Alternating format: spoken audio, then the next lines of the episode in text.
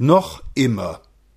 Der aus Asien zurückgekehrte Auslandsdeutsche sagt, wie traulich mich das alles anspricht. Nichts hat sich bei euch verändert.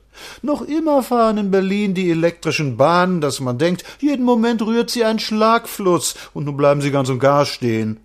Noch immer wimmelt es von Tafeln und Schildern, die den Mitbürger darauf hinweisen, dass dieses Gefäß ein Spucknapf und kein Alligator sei, und dass es verboten ist, etwas zu tun, und die begründen, warum es verboten ist, und die erzählen, wer und mit wessen Genehmigung er es verbiete. Noch immer hört einen Schritt hinter der Schwelle der Polizeibüros die Menschenwürde auf, und der Mensch wird Laus schlechthin.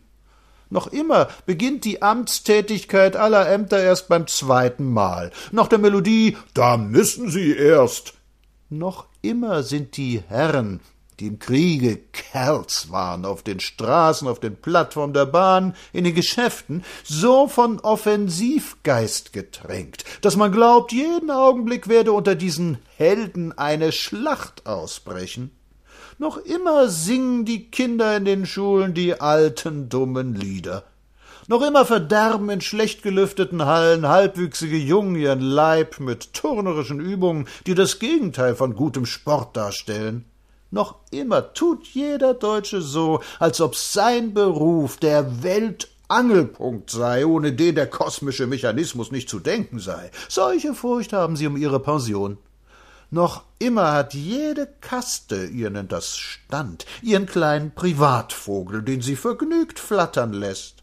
Noch immer besteht der Hauptstolz eurer Männer nicht, etwas wert zu sein, sondern mehr wert zu sein als die andern. Noch immer. Ich sagte, lieber Freund, warum sollte sich hier etwas geändert haben?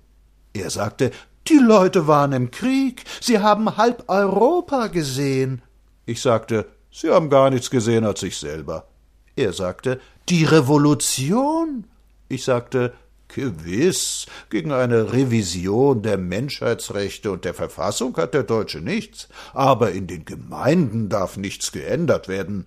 Soll ich? fragte der Auslandsdeutsche, also wieder nach Asien?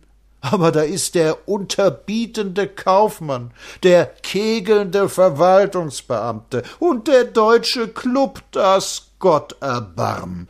Wo, wo ist er nun, der gute Deutsche?